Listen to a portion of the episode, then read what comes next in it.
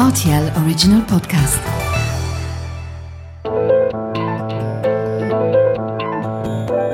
Bienvenue dans Vous avez comme un accent, le podcast sur les langues et le multilinguisme. Je suis Terence Jarroz et dans ce 32e épisode, je reçois Paul Dourte. Plurilingue, Paul est français, originaire de Biarritz, au Pays Basque. Après un passage en Angleterre en tant que professeur de langue, Paul enseigne depuis deux ans à Luxembourg le français et l'espagnol à l'ISL, l'école internationale du Luxembourg. Mais ce n'est pas tout. Paul a également étendu son influence sur les réseaux sociaux où il prodigue quelques conseils pour apprendre le français et a constitué une communauté impressionnante. Et en sa compagnie, nous aurons la chance unique d'explorer et de mieux comprendre la langue basque, soit une des plus anciennes langues du monde et dont les origines demeurent encore quelque peu mystérieuses. Bonjour Paul. Bonjour Terence, merci, euh, merci de m'avoir invité. Bah, c'est un plaisir parce qu'avec toi, et avant d'évoquer tes activités sur Instagram et TikTok, et surtout d'en apprendre plus sur la langue basque, faisons d'abord brièvement connaissance avec toi et comment s'est développé ton appétit, ton appétence pour les langues. Alors, tu es né en France, à Biarritz, et donc au Pays basque. Et là, bah, tu es français, mais j'ai envie de te demander quelles étaient la langue ou les langues avec lesquelles tu étais en contact quand tu étais petit dans ta famille et dans ton entourage euh, donc, euh, en effet, je suis né euh, au Pays Basque, donc à Biarritz. je me considère moi-même d'ailleurs basque avant, avant français, ça c'est pour le, petit détail. et pour ce qui est des langues, donc dans ma famille, c'était j'étais juste en contact avec le français en fait. Mhm. mes parents ne parlent pas basque, mes grands-parents parlent, parlent basque. Donc ça saute en général, une, ça avait sauté une génération euh, pour des raisons euh, un peu plus politiques mhm. euh, à l'époque. Et mes parents avaient décidé donc de me mettre dans une école IKHB, ce qu'on appelle, donc c'est c'est à moitié basque et à moitié français. Donc c'est-à-dire que depuis la maternelle, je faisais du basque le matin, par exemple les maths en basque, mhm. et le français l'après-midi en français.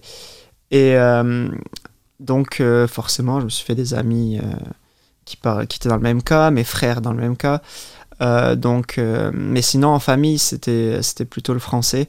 à part quand je parlais avec mes frères et qu'on voulait pas que mes parents comprennent, ah oui, bah on, parlait, on parlait un peu en basque. Donc en fait, ce que tu nous dis, c'est que tu étais dans une école bilingue. C'est ça, ouais, ouais. C'est exactement ça, c'est l'école bilingue donc jusqu'à jusqu'à l'école primaire. Mhm. Et ensuite au collège, euh, c'est un collège donc principalement français. Et on faisait l'histoire géo en basque. Donc on a passé le brevet en, basque euh, de l'histoire géo. Donc tu apprenais à le parler, mais aussi à l'écrire. Oui, exact. Et donc c'était en fait une langue, si je comprends bien, une langue pour toi qui n'était pas utilisée dans ta famille, mais juste dans le contexte de la scolarité en fait.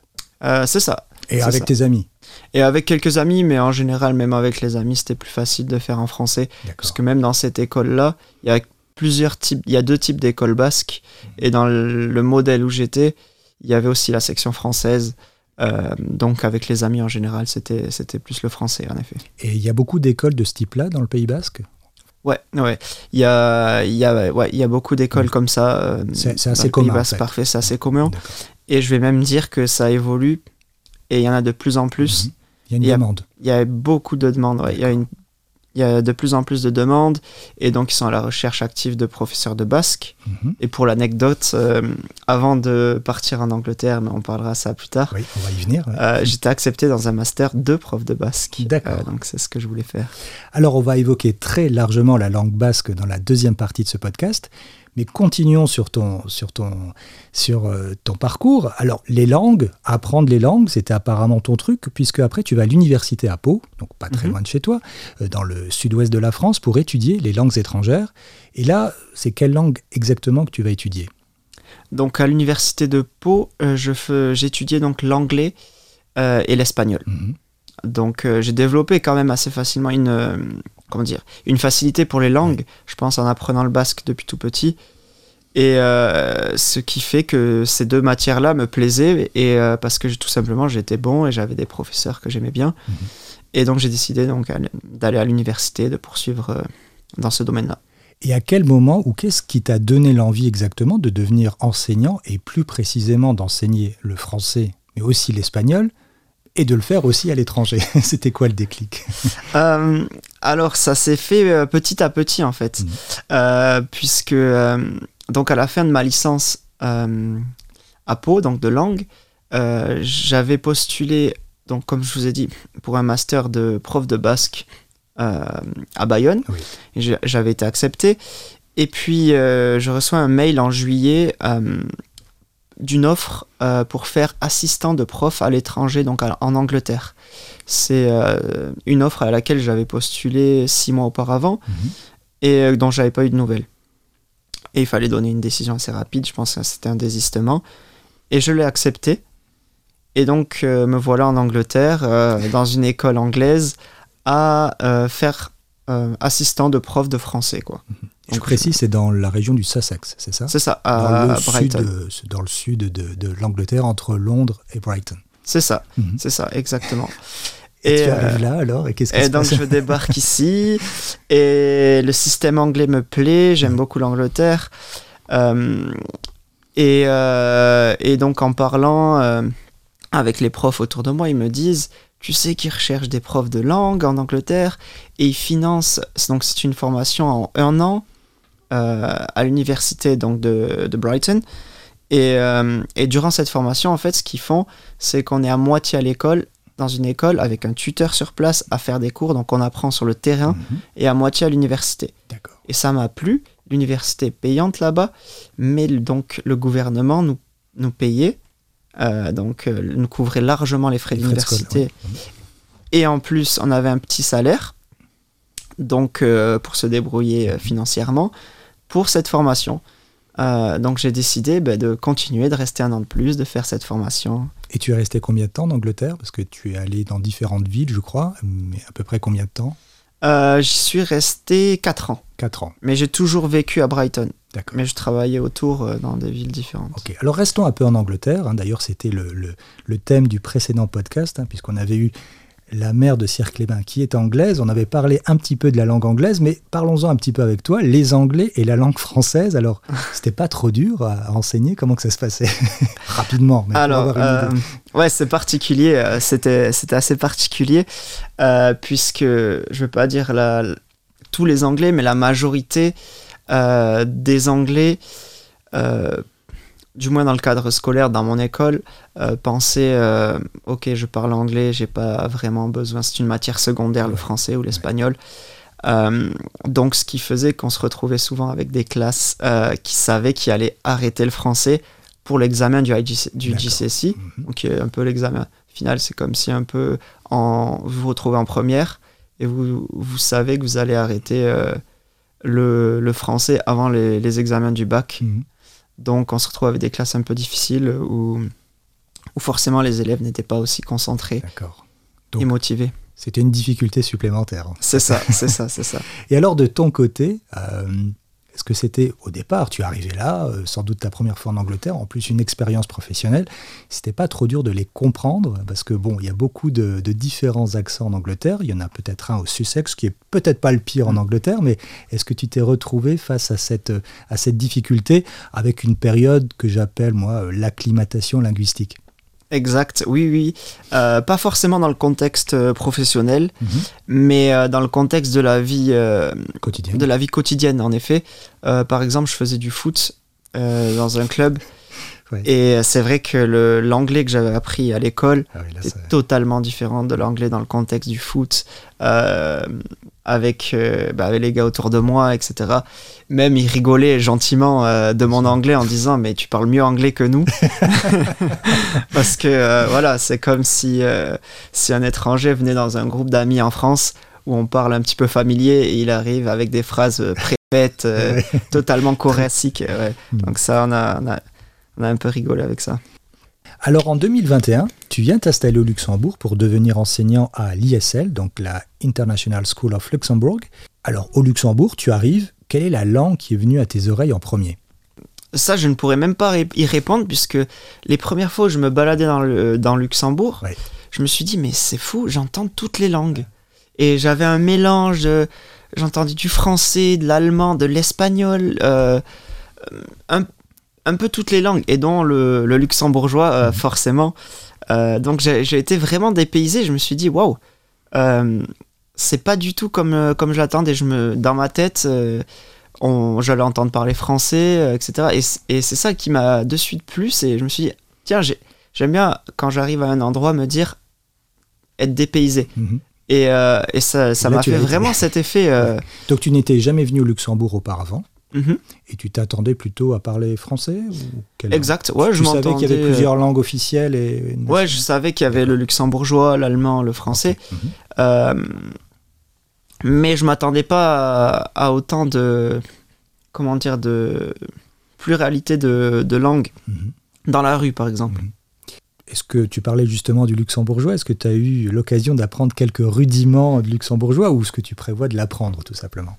Alors, euh, forcément, je connais moyenne, qui veut dire bonjour. Euh, ensuite, j'ai pas vraiment eu l'opportunité de m'y mettre. J'aurais bien aimé, euh, surtout que à mon école, donc, qui prévoit quelques. c'est possible de prendre des cours. Mhm c'est souvent assez tard le soir et ça correspond pas forcément avec mon emploi du temps et mes activités extra, extra scolaires quoi. Euh, pour le moment mais euh, mais oui quand je vais dans un pays j'aime bien en général euh, savoir ou connaître l'essentiel de quoi se débrouiller comment dire quand on va faire les courses comme ça d'avoir mmh. le base les basiques et à propos de l'ISL donc je le rappelle c'est une école anglophone mmh. Euh, dans l'enseignement des langues, quel a été ton principal challenge? Parce qu'il y a un milieu multilingue, peut-être un peu moins à l'ISL, quoique, il peut y avoir différentes nationalités. Est-ce que tu as senti qu'il y avait une différence par rapport à, l'approche anglophone quand tu étais en Angleterre? Oui, oui, oui. Euh, clairement. Mhm.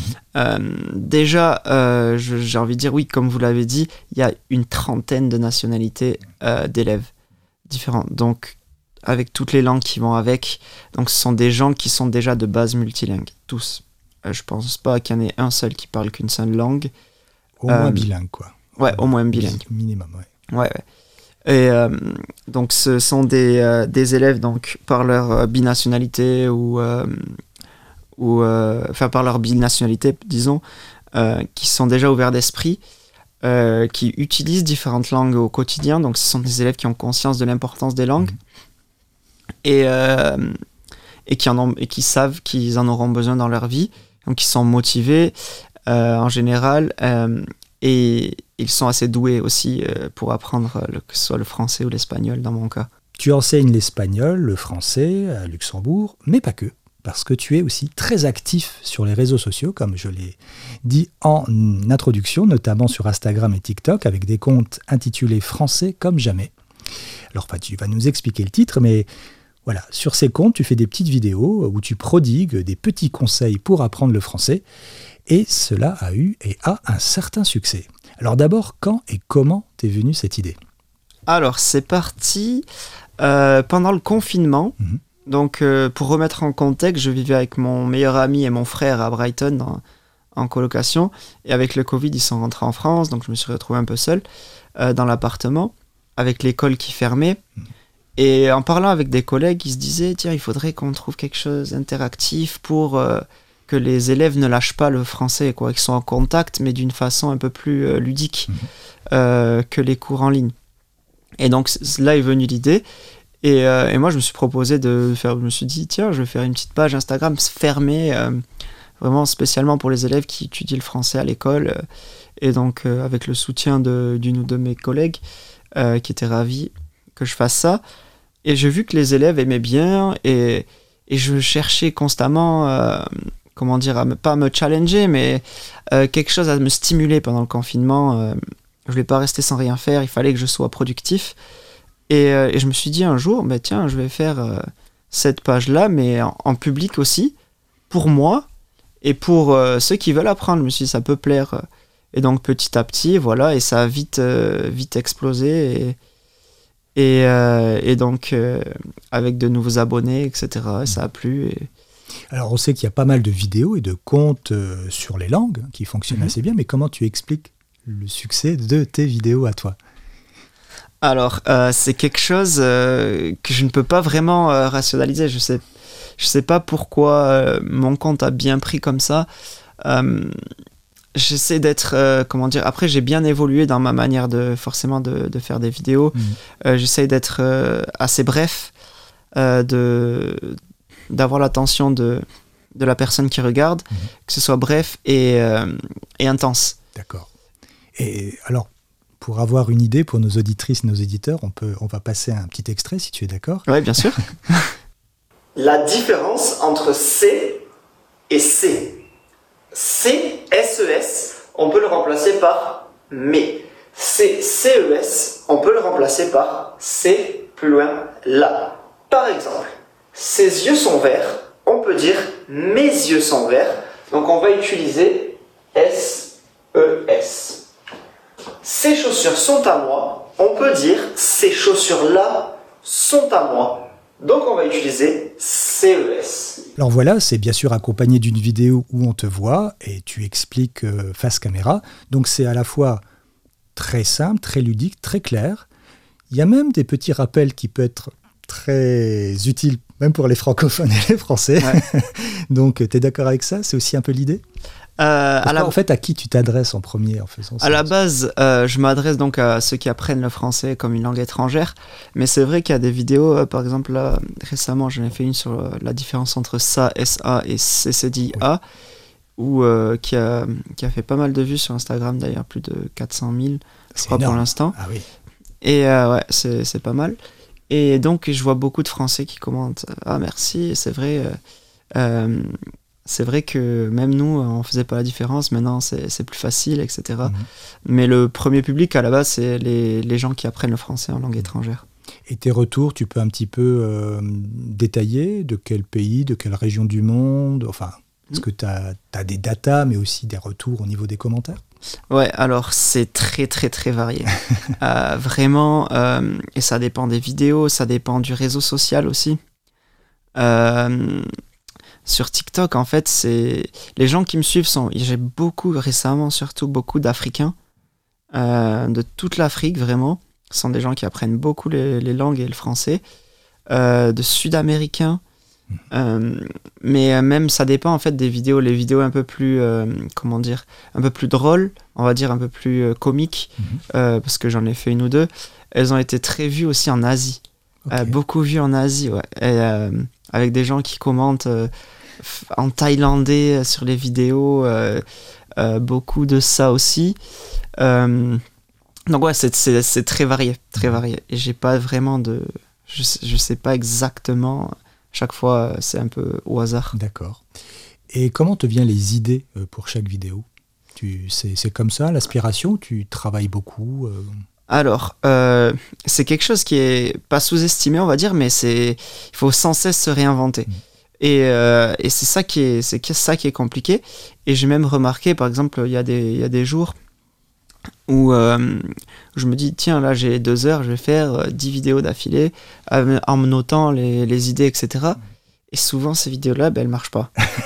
et donc, le mieux, en fait, pour mon expérience personnelle, c'est, tiens, j'ai une idée, hop, ben, je vais faire une vidéo. Je prends 5 minutes, je suis dans ma salle de classe, je suis à la maison, je, je les prends 5 minutes, je fais cette vidéo. Et euh, si ça marche, après le concept, j'en fais deux, trois euh, similaires. Par exemple, là où je mime les, euh, les actions en disant je j'ouvre la porte, je ferme la porte. Je m'assois, je me lève. C'est ça. Mais ça va marcher, trois, quatre vidéos, et la cinquième, ça marche plus. Parce qu'il y a d'autres aussi qui regardent, qui font des choses similaires. Mhm. Et donc il faut sans cesse se réinventer, penser. Et c'est beaucoup de travail. Et c'est pour ça que souvent je fais des posts de même des fois de quelques mois. Là récemment j'en avais fait une de quelques mois où je perds des abonnés forcément. Euh, mais j'en ai besoin en fait. Et ce qui me fait continuer sur la durée, c'est euh, c'est que je fais des vidéos quand j'en ai envie. Mhm.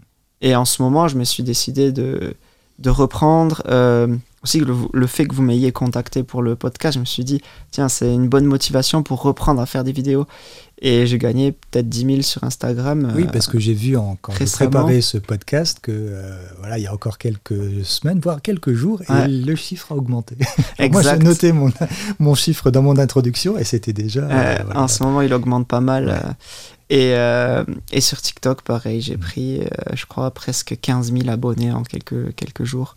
parce que la clé, en fait, c'est de poster régulièrement. Exactement. Régulièrement, régulièrement. Mais c'est plutôt donc la spontanéité qui, qui alimente, qui est ta source d'inspiration, en fait, plutôt. Ouais, et je suis très, je suis très comme ça, même dans la vie de tous les jours. Mhm. Très spontané. Je veux pas dire toujours improvisé, parce que le mot, il est un peu péjoratif, je trouve, dans certains cas mais je suis quelqu'un de, ouais, de très spontané. Une idée me vient, je la fais. Je mhm. euh, je suis pas quelqu'un qui va, euh, comment dire, euh, planifier sur la durée. Réfléchir trop longtemps. Exact, exact. Je suis quelqu'un d'assez spontané. Et est-ce que tu prévois de faire des vidéos sur la langue basque? J'y avais pensé. J'y avais pensé au début. Euh, parce que je me suis dit, tiens, il faudrait que j'apprenne parce que c'est quelque chose. Et je sais que je connais, par exemple, j'ai dans mon cercle d'amis des gens qui n'ont pas eu la chance comme moi d'être mis à l'école basque et qui auraient aimé euh, pouvoir euh, parler basque couramment. je me suis dit, j'y avais pensé au début. Et après, je m'étais dit, bon, là, je suis loin, je suis en Angleterre. ça va être compliqué, ça va toucher un public un peu moindre. Donc, donc j'avais pas, je l'avais pas fait.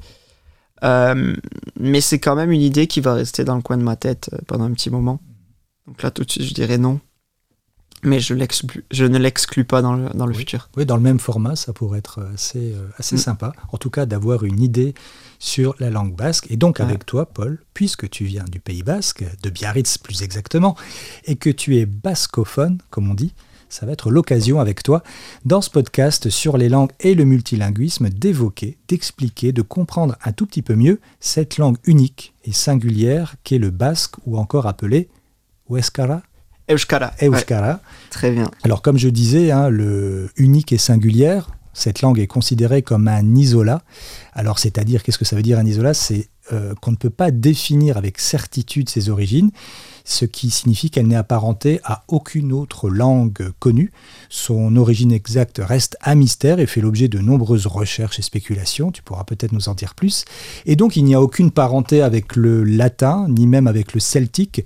La langue basque préserve toujours son mystère autour de son origine. Alors par exemple, euh, et tu vas nous éclairer Paul, le basque n'a aucun lien ni avec le français ni avec l'espagnol, puisque ce sont les pays limitrophes du Pays basque. Le Pays basque est à cheval entre ces deux pays, mais on va y revenir.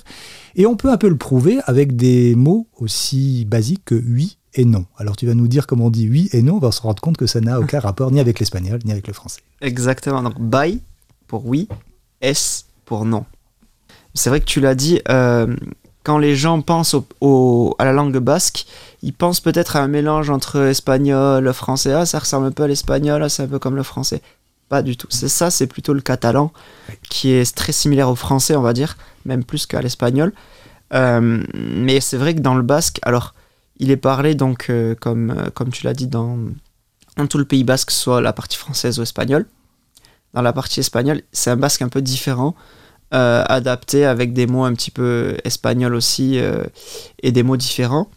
Et dans la partie nord, donc en France, c'est la même chose, donc c'est deux basques différents et même dans la langue basque, on pourrait y revenir, mais il y a différents types de basque, hein, mm. pour corser le tout. Oui, c'est ça, c'est ça, exactement.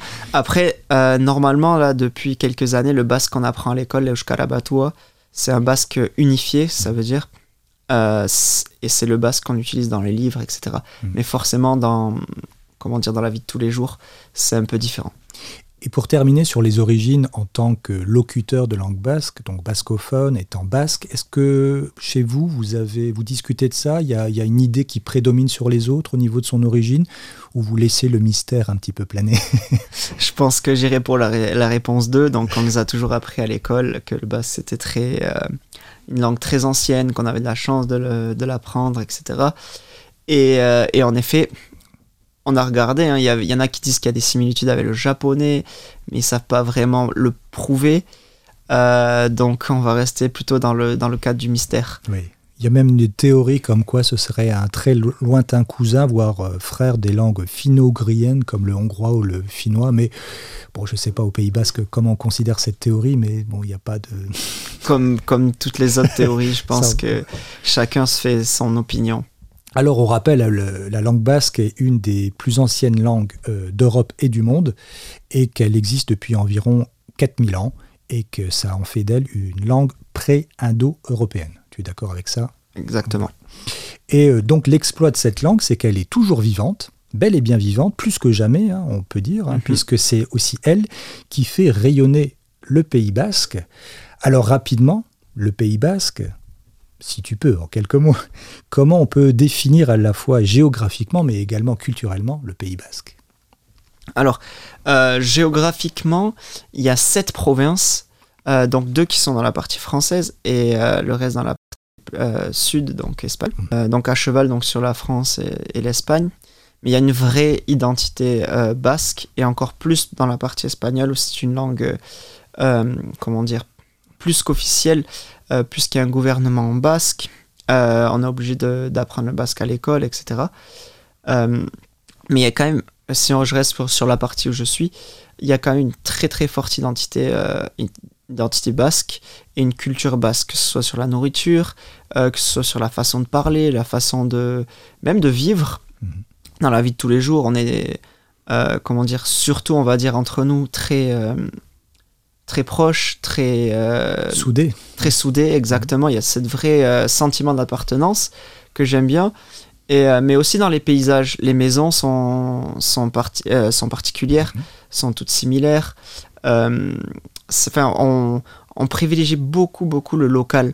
Bah, tu le disais toi-même en, introduction, tu disais que tu te sentais d'abord basque mm. que français, hein, donc ça veut dire que c'est une identité très forte. Et tu parlais du statut du basque pour les Espagnols, donc c'est une langue officielle hein, dans la communauté autonome basque en Espagne. Et en France, c'est une, comment on peut la considérer au niveau de son statut? Alors là, on entre un petit peu dans le débat des, dialectes et des patois en France. Est-ce que vous, vous voyez ça comme ça aussi? Euh, Pas du tout, non. Mhm. C'est une, euh, c'est une langue officielle euh, aussi mhm. en France. c'est pas c'est pas un dialecte, non, c'est une, c'est une vous langue Vous comparez pas comme la langue bretonne ou alsacienne ou... Non, on va plutôt se comparer au corse, oui. je pense, mhm. ou au catalan. Donc c'est une langue qu'on apprend à l'école et il y a, comme, comme je vous l'ai dit, le brevet en basque, il y a des épreuves. Et là, enfin, c'est chaque année, il y a des il y a comment dire des élèves, des enseignants qui militent pour que le basque euh, soit aussi une, au bac. Je veux dire par exemple pas seul parce qu'il est déjà hein, en option basque. Et, mais je veux dire pas seulement histoire géo, mais aussi les restes, le reste des matières en basque. Mhm. Donc pour vous, c'est une langue officielle.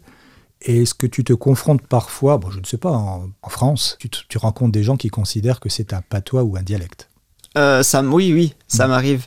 Euh, mais c'est forcément des gens qui ne causent pas vraiment la particularité. Et je leur en veux pas, hein, c'est normal de pas de pas tout savoir euh, sur, sur ça, parce que c'est quand même assez très local, on va mm. dire, comme, comme partie de la France. Euh, mais oui, tout simplement, je leur, euh, je leur dis, je leur explique un petit peu comment c'est, comment, c'est dans les écoles, euh, comment c'est officiellement, etc.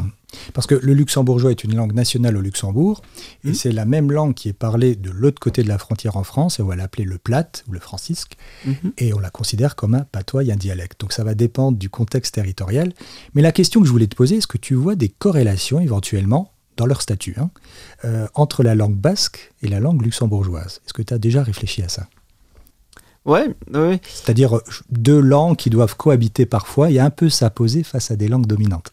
exact, exact. C'est, je pense que c'est la, c'est le point commun en fait euh, des deux langues, c'est que les et ce que j'aime bien avec les luxembourgeois, c'est qu'ils continuent à l'utiliser, ils continuent à comme tu as, tu as utilisé le mot forcer, c'est un peu ça. Euh, on va dire, euh, par exemple, euh, quand je vais quelque part, la personne sait vraiment que je ne parle pas luxembourgeois, elle va quand même me dire moyenne, me parler en luxembourgeois. Et ça, moi, j'aime bien. Mhm. c'est quelque chose qui est très similaire aussi donc, à la langue basque. Et on se bat pour ça, qu'il y ait les noms de villes en basque, par exemple.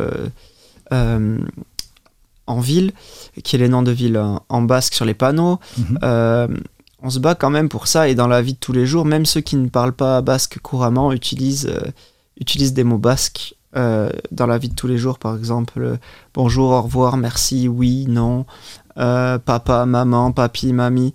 même ceux qui ne pratiquent pas la langue basque tous les jours utilisent ces mots dans la, dans la vie de tous les jours. donc ce serait pour moi la, la, plus grande similarité, donc en effet, entre les deux langues. Peut-être une autre, c'est que c'est une langue qu'on parle peut-être intégralement et exclusivement dans un territoire donné. On va pas parler autre part, ou alors quand deux Basques ou deux Luxembourgeois se rencontrent, évidemment, ils vont utiliser leur langue. Mais il y a aussi un petit peu cette similarité. Est-ce qu'il y a beaucoup de gens qui viennent euh, d'autres territoires français ou même des étrangers et qui vont essayer d'apprendre le basque? Oui, oui, oui, il y en a. Il y en a. Euh, il y a des cours, il y a des écoles pour ça? Il y a des écoles, euh, d'ailleurs. pour les adultes. Ça s'appelle AECA. Mhm. donc c'est une école basque pour les adultes, des cours du soir. Pas forcément que des gens qui viennent de l'extérieur et qui, qui, apprennent le basque, il y en a. mais il y a aussi des gens qui, qui, sont nés ici, qui habitent ici, et qui se disent tiens, maintenant j'ai pas été à l'école basque, mais maintenant j'ai un peu de temps, j'ai cette opportunité, cette envie euh, de me payer des cours de basque. Euh, notamment, j'ai un très bon copain qui, qui a fait ça. Mhm.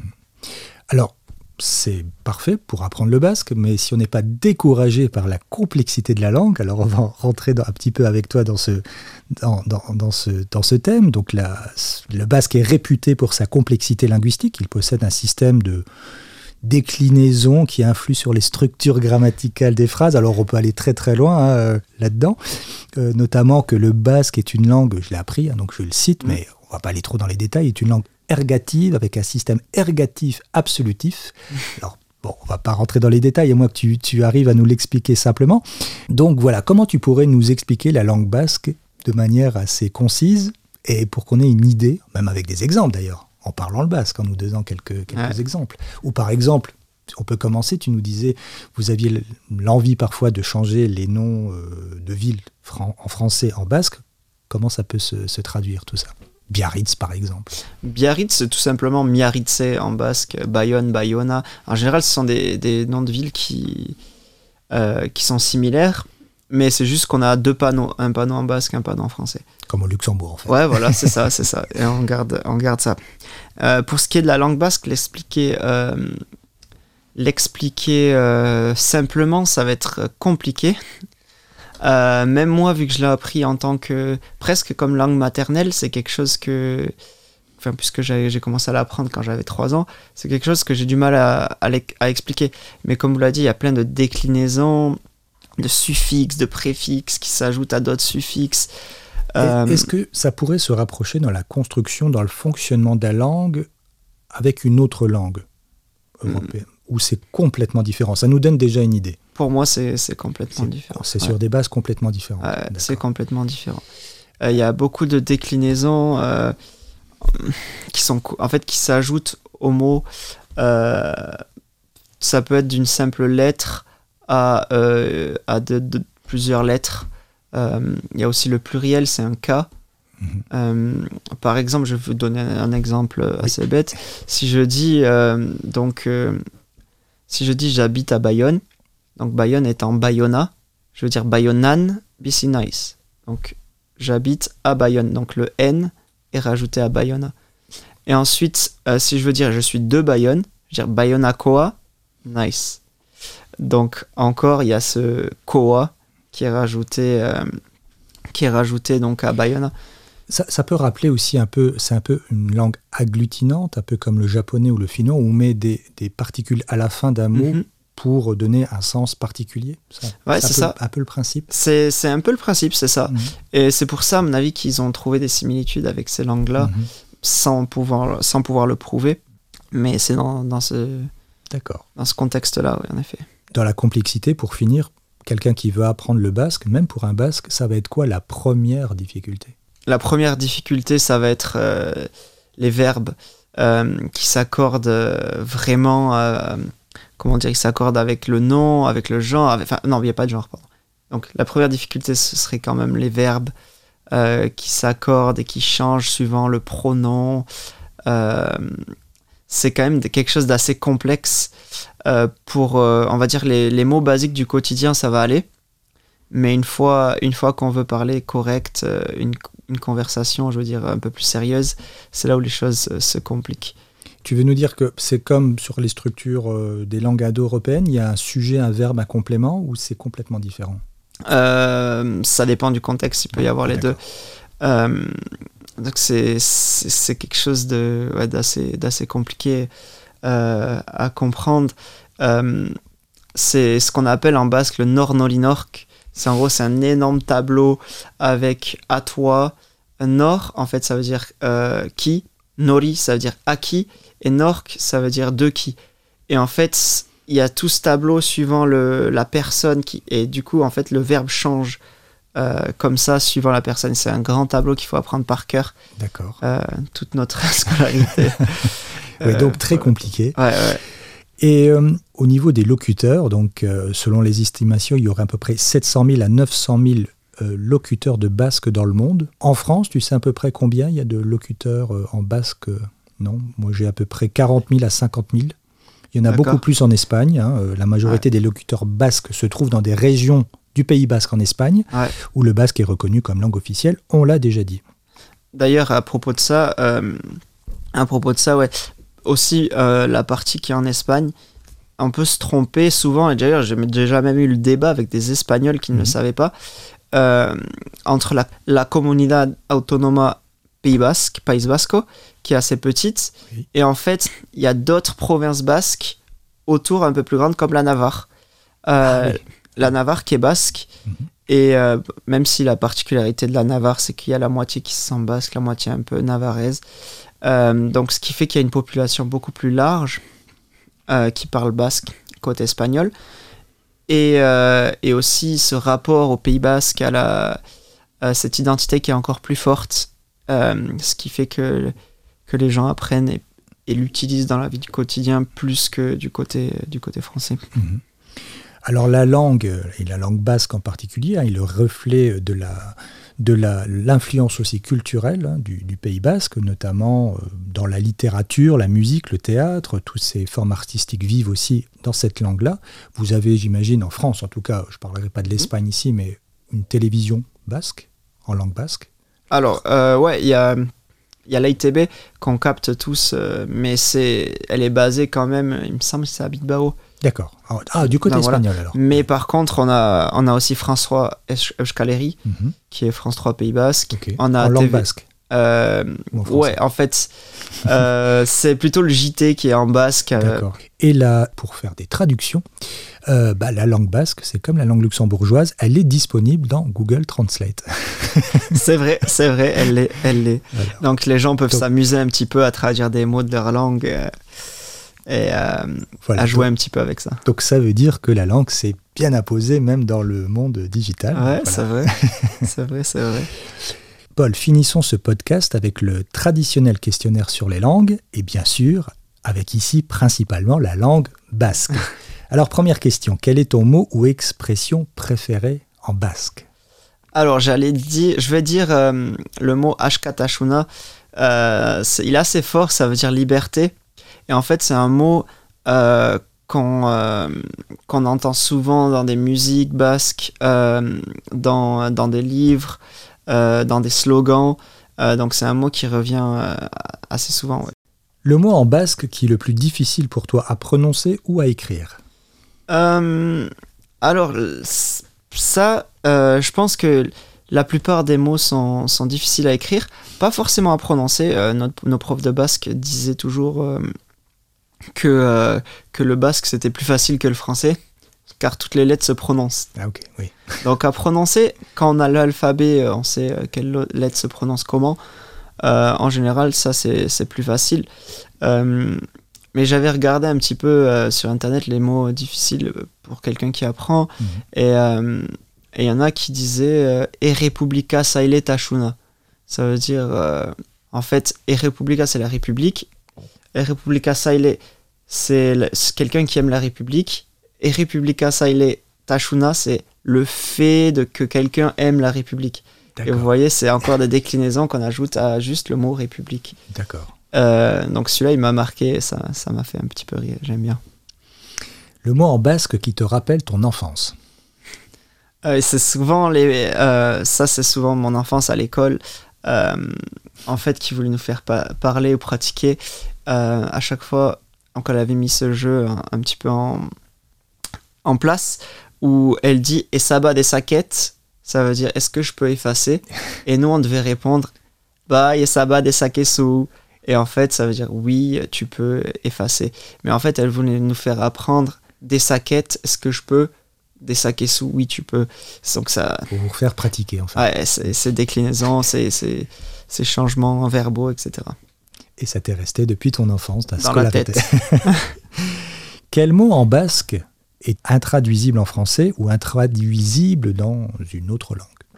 Alors là encore, j'ai pas un mot euh, particulier. Mhm. Euh, une idée, une expression, je ne sais pas. Mais je pense que, euh, je pense que de toute manière, la langue basque euh, n'est pas traduisible mot à mot dans aucune autre langue. On a cette impression quand tu nous l'as expliqué, effectivement. C'est un mm. peu un montage conceptuel. C'est ça, mm. ouais, ouais. Mm. Et c'est, et c'est souvent à l'envers aussi. les phrases sont souvent, sont souvent à l'envers. Alors, pour ma curiosité personnelle, comment dit-on piment d'Espelette en basque. Espeletaco bipera. et là encore, Espeleta, c'est Espelette. Espeletaco d'Espelette. Et euh, bipera, le, piment. Piment. Donc en fait, on va dire Espelette de piment.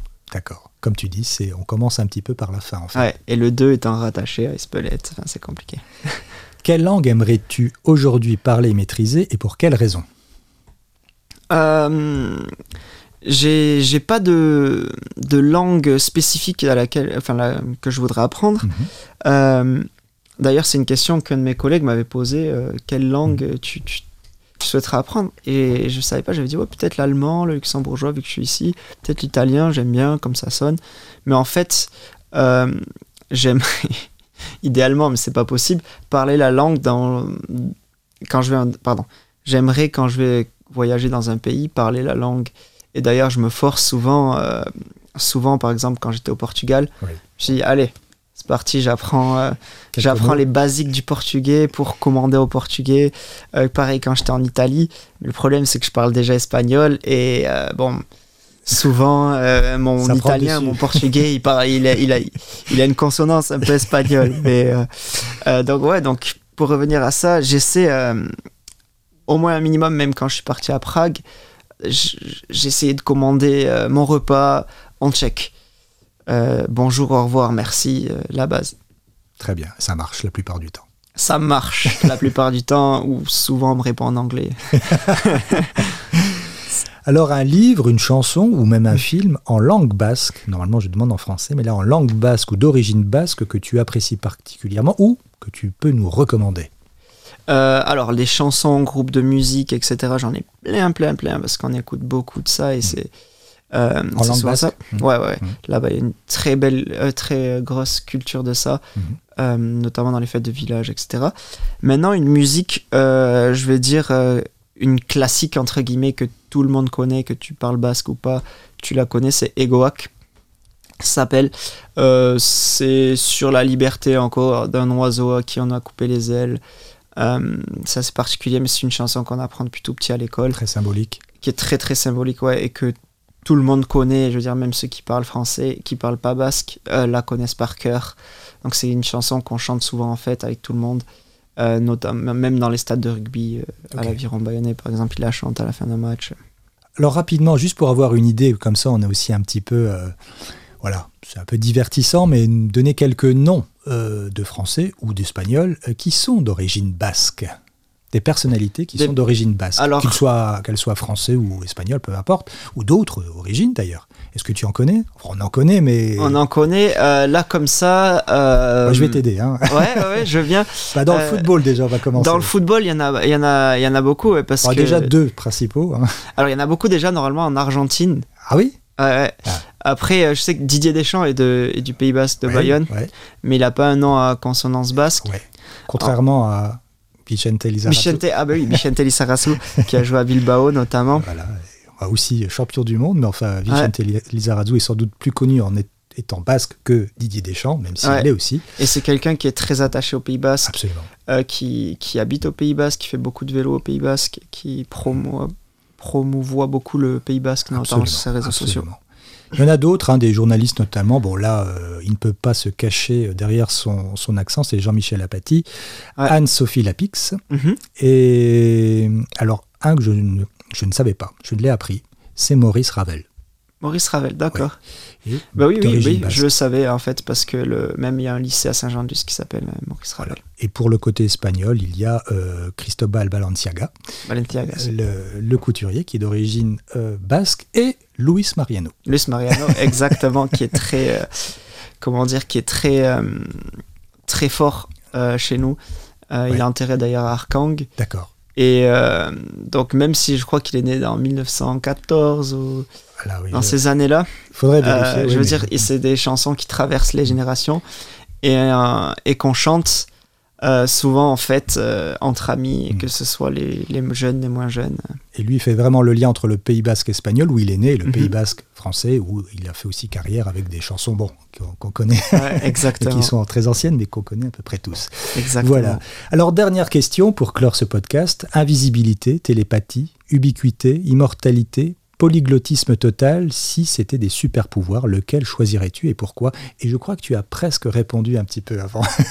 Alors, le, euh, forcément, le euh, polyglottisme total, c'est euh, c'est quelque chose qui, qui me tiendrait vraiment à cœur. J'aime bien, enfin, j'aime vraiment bien pouvoir discuter avec tout le monde, parler, faire l'effort d'aller vers les gens dans ce sens-là. après, l'ubiquité, forcément, être à deux endroits au même moment, mmh. ou pouvoir être euh, le matin quelque part, l'après-midi ailleurs, c'est quelque chose forcément qui fait rêver. Le matin au Luxembourg, l'après-midi au Pays bas À la plage, tranquillement. c'est quelque chose qui fait rêver en, effet. faisant un petit peu de surf, voilà.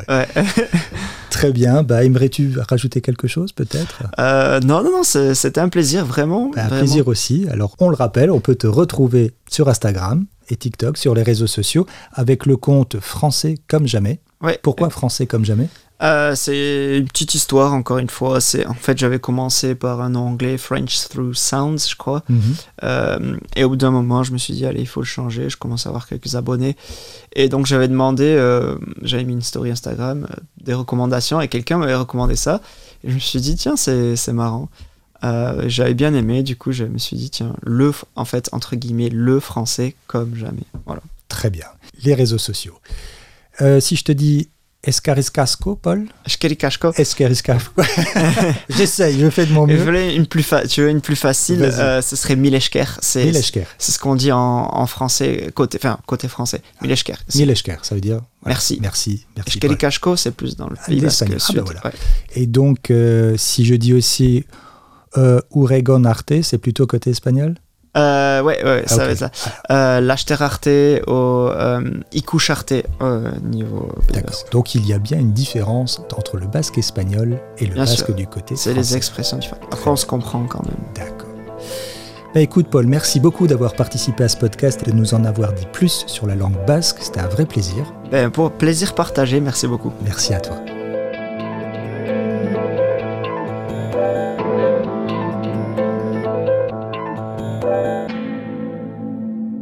RTL Original Podcast.